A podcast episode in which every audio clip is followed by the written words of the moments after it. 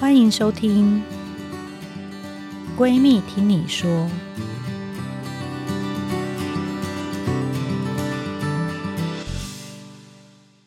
大家好，欢迎回到《闺蜜听你说》节目，我是你的二条线闺蜜陈金辉医师。这是一个为了关注女性心理健康所开的 Podcast 节目。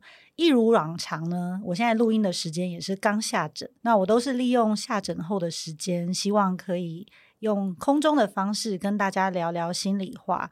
因为很多人在诊间真的很想要问一些私人的问题，但碍于空间啊，或是旁边有其他的医护人员，不好意思跟我说，会透过私讯或是丢到树洞让我知道，所以我会邀请各式各样的特别来宾呢，用这样子的原地，用最舒服的方式，帮助大家面对由一条线前往验孕棒二条线的路上的酸甜苦辣。过去呢，我们聊了很多不孕啊、备孕、怀孕、产后的心理健康。问题。今天我们的来宾很厉害，因为他这全部都经历完了，所以他可以一路聊到 育儿，对，然后还有教育啊等等。他跟我一样当了职业妇女很多年，但他现在是一位很厉害的全职妈妈。我有追踪他的 IG 跟粉丝，超人气，FB 拥有二十七万粉丝，IG 超过三十六万追踪。那最可爱的就是他生了一对龙凤胎双胞胎，还有很有名的弟弟。百万人气插画家马来摩，那我们就欢迎今天的亲子 KOL 大洋。Hello，大家好，我是大洋。你要自我介绍吗？我就大洋，你刚刚把我称号都讲出来 了，所以你会跟弟弟讨论追踪人数吗？不会，其实你们邀请我之后，我才开始去看，哎、嗯，我现在粉丝数有多少？嗯，我好像没有特别去关注自己的 follower 会有几个这样。对，我真的很喜欢马来貘，因为他的插画还有。旁白很贱，他真的，他真的太多梗了，我真的不知道，他可能从小就是这么奇怪。那你、你、你的小孩跟他互动如何？因为我看他有时候会把他们二诊他的故事全部都画出来，对，他们非常的 close。他们因为舅舅跟我们住过一阵子嘛，然后因为我跟我弟年纪又差超多的，我就很像有点像妈妈的感觉。然后他们从出生就就家里就有看到舅舅啦，然后这。我爸常出差的时候，他等于就是 有点带父职的感觉，所以到现在，即使他现在已经搬离开了，我们还是非常亲密。看到那小孩看到舅舅，就是冲上去抱。所以他是天生就有很会带小孩？没有，他其实很讨厌小孩。说真的，然后他说：“要不是你小孩可爱，我才不要你。”当然开玩笑，所以是因为姐姐的小孩，他才愿意带。我觉得可能真的。那你最近那个听说你们很喜欢去露营、去野外？嗯，因为我的孩子。真的是比较 outdoor 型的，我觉得他们可能跟学校也有关系。他们也常像这礼拜，他们就跟学校去户外旅行，他们一去都是个四五天啊。然后假日的话，因为我们就想说很难得会有亲子时间，就几乎只要好天气就是往户外跑。你有没有哪一个月份不会去露营？嗯、因为我对面的这个小帮手 Hans 啊，他跟我。最近也有去露营，但是因为太热，夏天我真的觉得是蛮折磨的，除非你觉得很高山。我们喝到晚上嘛，然后可能没睡两三个小时，就因为宿醉，还有太阳晒帐篷而热醒。夏天夏天真的太辛苦了啦，我都会觉得，如果正要尝试露营这件事的人，真的是秋冬会最舒服。对，你冬天再冷，你可能起个炉还反正很温暖。对对对，对夏天真的别了吧，还有蚊子很多。那夏天你会用什么活动取代呢？亲子活动比较是玩水方面的，去海边啊，哦、要不然就是社区的泳池啊，就是让他们凉快一点。然后最近就是想说他们学会溜冰滑雪，那就。去找一些冰宫，现在内湖不是有新的一个冰？对对对对，很棒，很想去。对，我上次有带他们去看过场地，他们是好爱的，所以在想说夏天很热，或许可以在这边消遣休闲一下。好，我们来期待看他们的。那你要你自己会下去溜吗？我不会啊，我只能在旁边看。我一直问说 有位置给父母亲等候呢。他们因为有一次我陪我小孩学直拍轮，嗯，所以我就也买了一双，摔了一次我我才没学你就就买了。对，因为因为其实我会滑雪。所以我想象中觉得直排轮可能差不多。我摔了一次，我当下就把那个脱下来，我就给教练我说：“教练，这可以，你可以帮我卖一个二手的，然后那个钱就给你了。”我也尝试过，但真的好难哦。那小孩运动怎么讲？我觉得他们就好有天分，还是不比较不怕不怕摔吧？对，直排轮摔好痛，比滑雪痛很多。对，吓到我了。对，那我自己最喜欢的是大洋的厨房，因为他的厨房真的很有国外的感觉。刚好我家老大，我我是生三个男的啦，对，很厉害，我佩服你。我看，但是老大他非常爱煮饭，嗯，所以平常我们就会一起煮东西，而且他会要求跟我就是去上煮饭课，所以我们会去上那种。同人教室，然后他有的是扫 QR code，他就会给你材料，嗯、你就跟着那个继续做，嗯、或者是有。真的人在教，这两种他都蛮喜欢。他会主动，真的代表他非常有兴趣。嗯，我很希望他以后开一个 米其林餐厅。好啊，鼓励他，多鼓励他。对，不过他最近因为我之前不是很想要让他拿菜刀，但他现在九岁了嘛，嗯、他会开始要求他要自己做切。以前我会帮他切，对对，所以这方面我也很想请教这个。我觉得应该学姐。潜移默化的吧，我觉得，因为很，我为什么会做成那么大的厨房？其实我的用意不是说要多好看，为什么？当初其实真的是为了我一个人要顾两个孩子，然后我做开放式厨房就可以看得到他们，所以我在做，即即便我在做菜，他们在旁边的地方游玩，我都觉得很安心。然后后来他们就会还是会进来嘛，在煮东西，我就跟他讲哪边是危险的，就跟他们说，然后尽量去预防。然后还有从玩具的开始认识那些。木头刀啊，什么就从很小很小还不太会讲话就知道那是什么，然后再慢慢的变玩具，真的呃比较不会切到手的，比较不也是不锈钢的，但也不至于会受伤。Oh. 日本人他们都做的好好精致哦，然后他们就慢慢，然后再进阶到真的刀，是这样子慢慢从玩具，然后再变幼儿的版本，然后再变成大人的版本。所以刨刀呢？刨刀他们也用啊，削马铃薯啊。我就他们就说：“妈妈，你放心。”因为我自己也会削到手，我也有过。但我就说，总是要让孩子学嘛。如果真的即便受伤了，这也是他就会记得，以后就更要小心这样。所以我是蛮放手让他们去尝试。大概几岁开始让他们接触比较尖锐的厨具，或是比较烫的？应该小学一二年级他们就有，哦、因为他们好像一直对烹饪上面有兴趣，尤其姐姐。然后他最近就是都是。自己主动上网去学，本来有问过他要不要去报个相关的夏令营什么的，他说不用，我自己上网查，我就自己做。所以最近如果大家有看我的 post 的话，大概都可以看到我的女儿，她就是 对她就是真的很很享受这个。然后因为有时候最近天气比较不稳定，她在家就很怕无聊，她就会去赶快找一个东西，找一个她想做的，然后就开始准备材料。如果家里有，她就可以忙一个下午。然后我们就是在旁边，嗯、她真的很不想要我们插手。然后就是在旁边默默的记。那我觉得我太紧张了。对啊，我其实要相信孩子吧。我觉得他们的能力都比我们，他们都没有烫伤过，或是切到自己，真的没有过哎、欸。哦，真的没有。就可是我都会在旁边一直很紧张，小心一点啊，这个要小心，就是一直在旁边会提醒。然后到久了就放心了。嗯、后来现在变，他真的是我厨房小帮手。有时候下课回来，我还没准备好备料，我女儿就赶快赶快来帮我翻炒啊，或者是切东西。所以这个是你从以前住在国外养成的，应该算是厨艺。对对对，因为在国外没有人煮给你吃，而且伦敦的消费真的很高，自己煮真的是最便宜。然后也是慢慢看书买食谱，然后看做菜节目慢慢学，那就是老公就是实验品嘛。反正最差就是煮熟能吃就好，再慢慢的一直进步。但是有兴趣。因为我妈本来也很爱煮煮饭，然后所以可能多少有点影响，就对吃啊做菜都都一直。我是没有很爱，但我觉得那个过程蛮疗愈的。嗯，尤其事情多的时候，我真的好想放下，然后就好好疯狂切东西。我很喜欢疯狂切东西，煮完一整桌可以觉得还蛮，就是看到家人那样吃，觉得还真的很开心吧。所以，嗯，大猪会去洗碗。会哦，太好了，就是就是这样。我准备之前的，他就善后所有的事情。嗯嗯，我们有看到大洋之前有写过的文章，还有书提到说，因为他们以前是一起出国留学，大洋跟大竹出国、嗯、住了一段时间，所以他们一直都是顶客族。而且上节目以前他有讲哦，他们是那种很随性的，觉得都不用做健检的。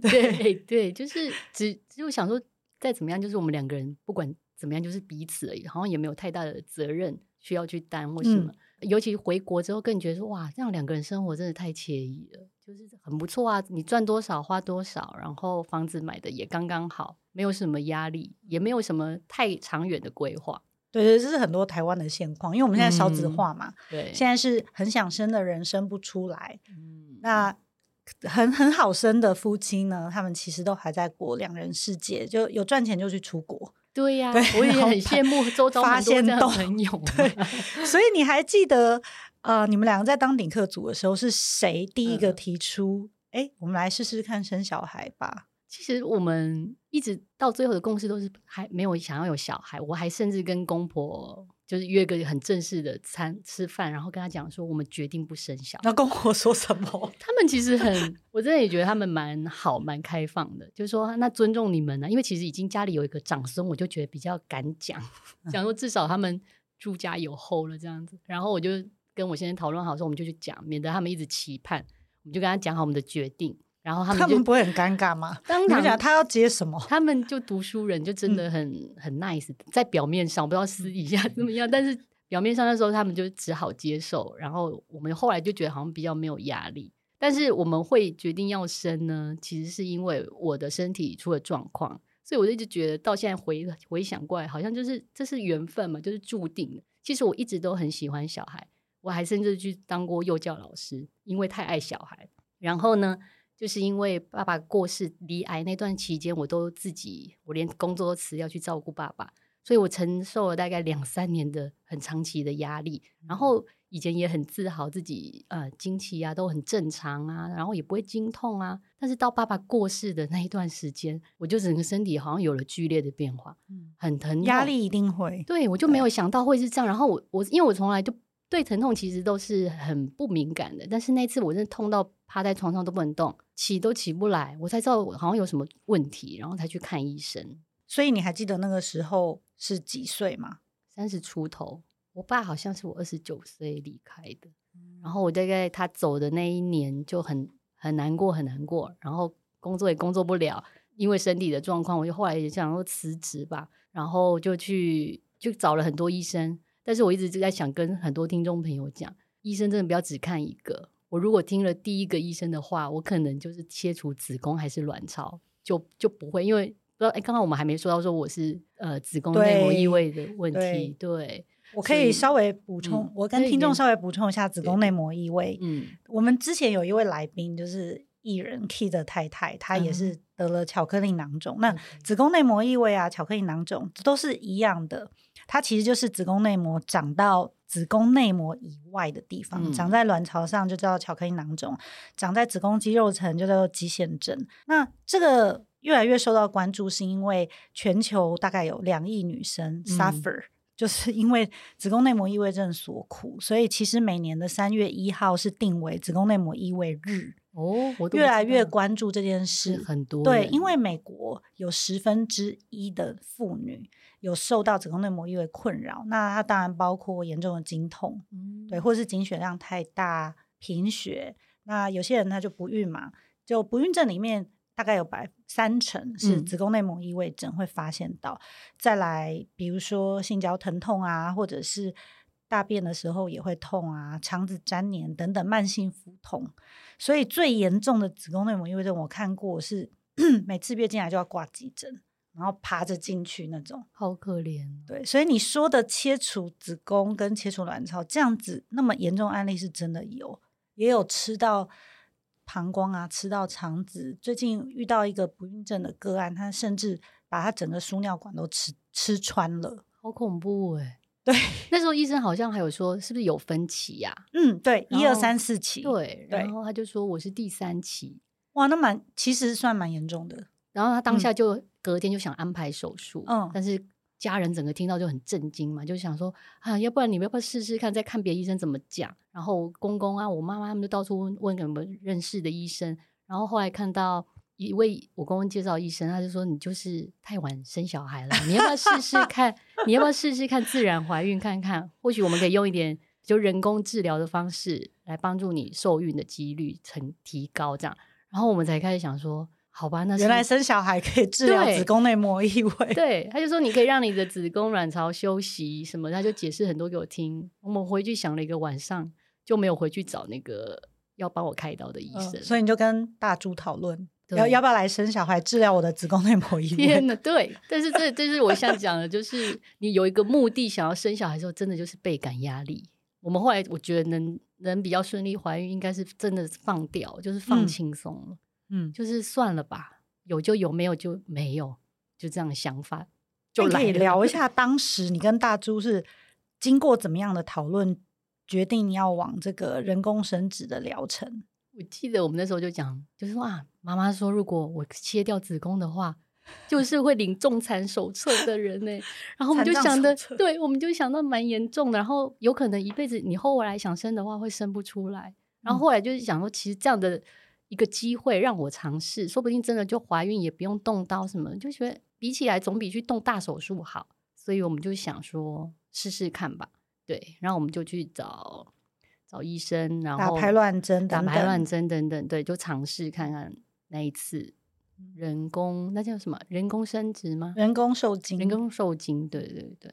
我突然想到，我早上有一个个案，他其实单身的时候就在看我，因为他那个时候一直在犹豫要不要冻卵。嗯，那我是鼓励他动啦，但后来他觉得反正他快要结婚了，他干脆就趁结婚再做试管好了。嗯哼，但其实距离他实际结婚到他第一次看我又隔了一年，嗯，所以他也知道说哇，他的卵巢功能年纪啊又下降了。我就说对，但我们要努力看看呐、啊。嗯，那他已经四十二、四十三才结婚哦，所以我说我们要有一个，我要我都会先帮他们心理建设，我们要有一个觉悟就。目前这样子的条件呢，我们要有强壮的心智去面对它。嗯、对，那他就听懂了嘛，他就知道说我们可能会做不止一次。对，对，那成功率也是在所有试管婴儿里面算低的。嗯，但你知道开讲那天，就算前面他都已经给自己心理建设，真的还是大崩溃。一定的啊，我记得我也是哭的要死。对，因为我记得你书里面有写说你。满心期待啊，打排卵针等等，要迎接宝宝。嗯、结果你还记得你？因为我们听众非常多，都，都在疗程中。嗯、对，你可以分享一下你那个时候的心情。那你多震惊？还有你最后是怎么让你自己恢复的？我觉得那阵子就是在练习打排卵针啊那段，然后自己也不敢扎针，然后老公也下不了手，我们两个这边犹豫半天，那真的觉得好困难哦。然后就乖乖也只能听医生的指示嘛。就几点还转闹钟什么，就是很很乖的听话，然后觉得我们很努力，然后等到最后开讲，知道就是失败的时候，就就是大哭，哭到不行。然后家人的力量，在医生面前吗？没有哎、欸，就回家的时候才崩溃，就是蛮惊的在那边。好吧，好像就算了，然后回家就是已经不行，然后就跟妈妈讲，然后妈妈，然后弟弟他们全部都过来，就说没关系啦，就像考试不及格再来一次，所以。但是我知道你从小到大很少考试不及格啊，那？我我数学超烂的啊，所以我想说，好吧，那就是当做考试不及格就算。可是我就那时候我就想，我绝对不要再第二次，因为那个过程我觉得好苦哦，一整段，然后我们两个夫妻俩就已经时间好像都不是自己的时间，都一直在记着这所疗程要怎么做怎么做，嗯啊，然后真的觉得我不再绝对不要第二次那种感觉，但是家人还是。偏鼓励方向说，还是要继续回去回诊看医生，能有什么帮助或什么？我觉得那时候家人的力量蛮大的。然后，因为我跟我老公真的就没有经验这这样的事情。然后，因为毕竟妈妈啊，或是阿姨，我阿姨应该算是试管婴儿才怀了一对龙凤胎，嗯嗯嗯，所以她就更有立场来跟我讲。所以那时候我就觉得得到蛮多的心理上的帮助。所以你最后怀龙凤胎，应该每个人都觉得你是。做试管什么的嘛？对啊，大部分人都会觉得说，你是不是做了试管？说可是说坦白的，试管为什么我没有尝试？因为我没有钱那么多可以去做，嗯、所以我就想说，我们就尝试最最初阶的吧，就是排卵药，排卵药，然后打打那个排卵针，破卵针，对，然后、哦、所以龙凤胎是吃排卵药来的，是这样子吗？我也不晓得，忘记了。我们我们我觉得多少可能也有影响，嗯、所以那时候我也问医生说：“哎，我这次失败了，为什么我又怀孕了？”然后我觉得多多一点排卵也是有可能啊。然后真的就是很那时候在检查的时候，我本来说有一颗就很不错，就是两个，然后就就刚好医生就说很健康什么的，我就觉得哇，真的中乐透的感觉，嗯，就觉得很幸运啊。嗯，那今天主要请大洋来，也是因为大家知道。人工生殖这一块的，嗯，多胞胎率还有双胞胎率，其实比自然怀孕高啦。对，那当然人工生殖也包括排卵药、人工受精、试管婴儿等等。嗯，所以其实二零一九年前，因为二零一九七月开始有试管婴儿补助，哦、对对对，所以现在可以不用花那么多钱了。二零一九年之前呢，我们的双胞胎率是。四分之一耶，也就是说，四对做试管婴儿的夫妻里面有一个一定是双胞胎，真的、哦。对，但是华人的观念呢，都会觉得龙凤胎超棒，对不对？你怀龙凤胎都被称赞吧？羡慕啊！但是我都说对猪羊胎啦，这不是什么龙凤，不要一直 夸奖他们这样子。对，但其实今天主要也是要请大杨现身说法。像我们常常讲破嘴，对医生而言，植入两颗胚胎没有什么不好，第一个成功率很高，那病人对我们就。又双胞胎，有时候是送油饭又送蛋糕，我们还可以得到两倍的礼物。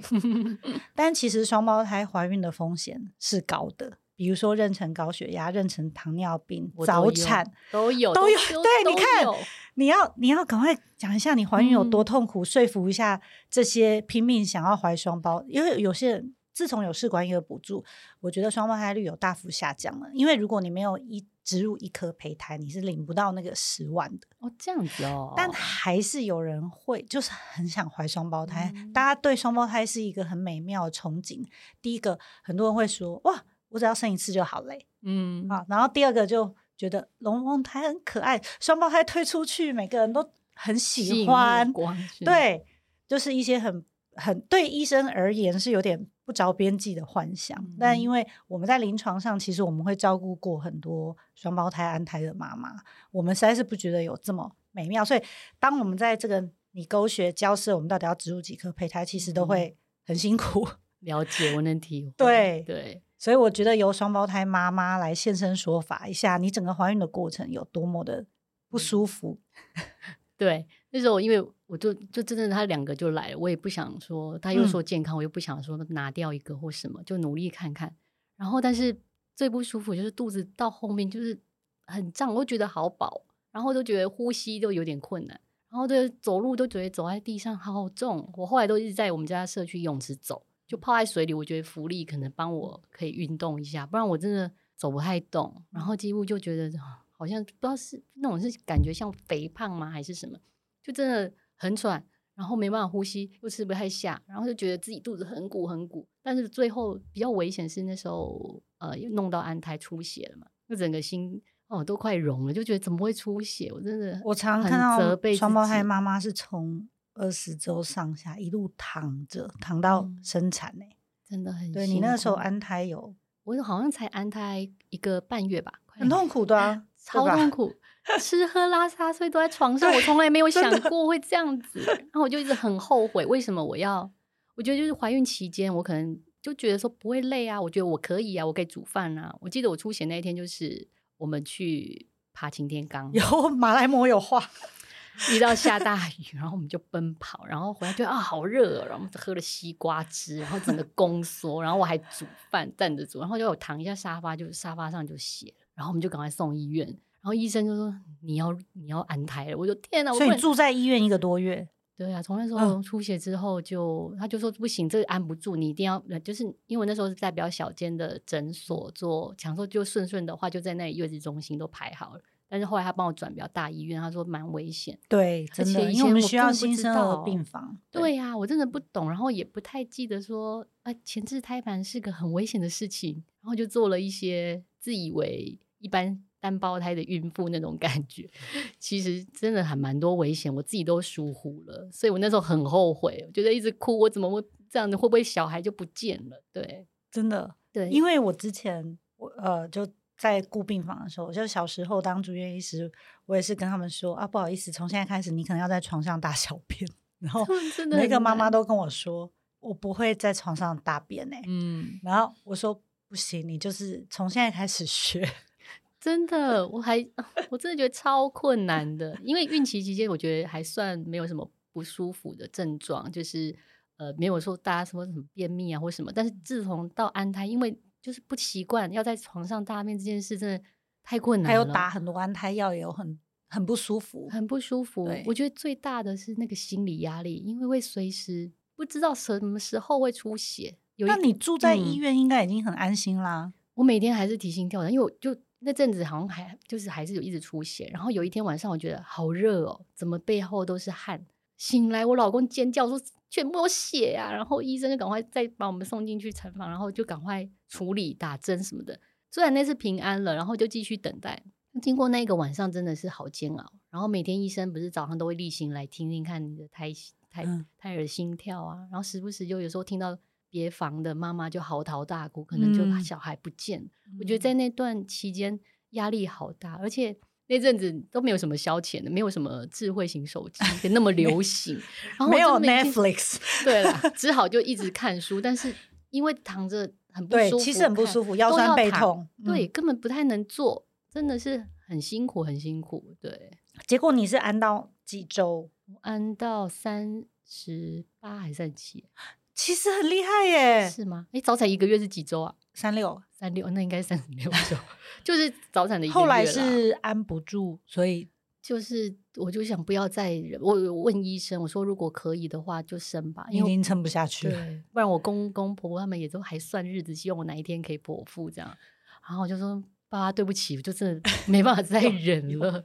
我问过安胎的妈妈，他们就说有一种在坐牢的感觉。嗯，因为有时候病房不一定有窗户，嗯，所以我不知道你住的如何啦。但他说，因为他今天这样醒过来，他完全不知道现在是白天还是晚上。对，然后就点滴不是会有数字，就那边一直滴滴滴，然后手都肿起来。对，七。就几天就要再重打一次嘛？真的，对对呀、啊。但是说这这是因为，所以你最后也是拜托医生赶快终止这个安胎，赶快生出来。刚好礼拜天还把医生叫回来，就是真的等不及了，说不要再来了。就如果可以生就出来，如果他足重足月是没有足重了，就是他觉得安全，那我们就说好吧，就来吧。哦，剖腹了。那他们有在呃新生儿观察室或者是有啊，就比较小一个两千一两千二这样子。对，待了很久，可是我一直为什么我都没有碰到宝宝啊？到到很久才碰到，然后我到月子中心才抱到我的孩子，哦，因为他们一直在保温箱里面嘛。对啊，然后就哦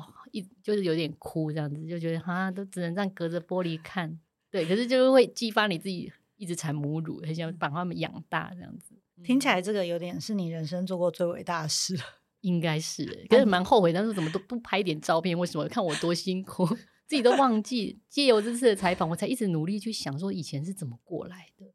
对，然后现在回想起来，就是哇，我还蛮 伟大的耶！你会数日子吗？那个时候过了一天，欸、觉得很开心，又过一天。没有哎，我就觉得，然后有不同的亲友，然后我我弟就是马来貘，他真的就是真的帮我很多嘛，因为我老公那时候才刚到职，他在新工作，总不能一直叫他陪我。嗯、就是我弟弟真的对我很好，所以我真的觉得。没有白疼他啦，他那阵子你看吃喝拉撒睡，他帮我处理，然后我妈妈，然后朋友，哦，这样很害羞哎。对呀、啊，但是你看能怎么办？所以我觉得我弟真的真的对我超好超好。马来貘，我爱你，好感动哦。对，我想到就想哭，他真的是，我可能会上不出来，我会太害羞。没有啦，当然是 关起来，然后他帮我拿去倒。怎么看我上厕所？怎么可能？就是帮我清洗嘛，那些对，清洗便盆啊什么的。哦，对啦，好感动哦，很感动。他也会睡在医院吗？对啊，哇！就姐夫如果出差的时候，他就真的就是带他的纸，然后。我老公下班就是赶快来接班嘛，就是我弟可以回去休息，然后我老公就躺在 那个很单人的病。我们都以为马来貘就贱嘴那一面，没，他其实 超善良、感性、温馨的，好感动。他就是一个很很好的人啊，其实。哦。谢谢，我们非常感谢大洋今天愿意跟我们分享双胞胎的心得，也邀请大家持续订阅关注“闺蜜听你说 ”Podcast 节目，也欢迎到各大平台收听，还有订阅二条线闺蜜陈金辉医师粉丝专业以及 YouTube 频道“闺蜜听你说”，还有大洋的啊，你要 follow 大洋的，对我已经 follow，我们要叫大家 follow。OK，谢谢。如果你们对家庭一些很很琐碎的事情有兴趣，可以来看看我们的家庭生活，很很很很可爱。谢谢。我觉得你那个他们两个宝宝就真的是那种有点像童装的 model。从小真的比较幸运，就是大家一路都关注，还陪着我们那么久，我也觉得很不可思议，真的。那欢迎各位继续上我的粉丝专业讯息给我，或是透过节目下面的闺蜜树洞，分享那些想要我们讨论的议题，还有想跟我们聊聊的话。未来我们会不定期邀请所有曾经有过这样子不孕症经验的名人经验分享，还有专业心理师、咨商师的来宾，为大家解答一系列不孕啊、怀孕等心理陪伴的问题。那我们就下次见喽！谢谢你，拜拜，拜拜。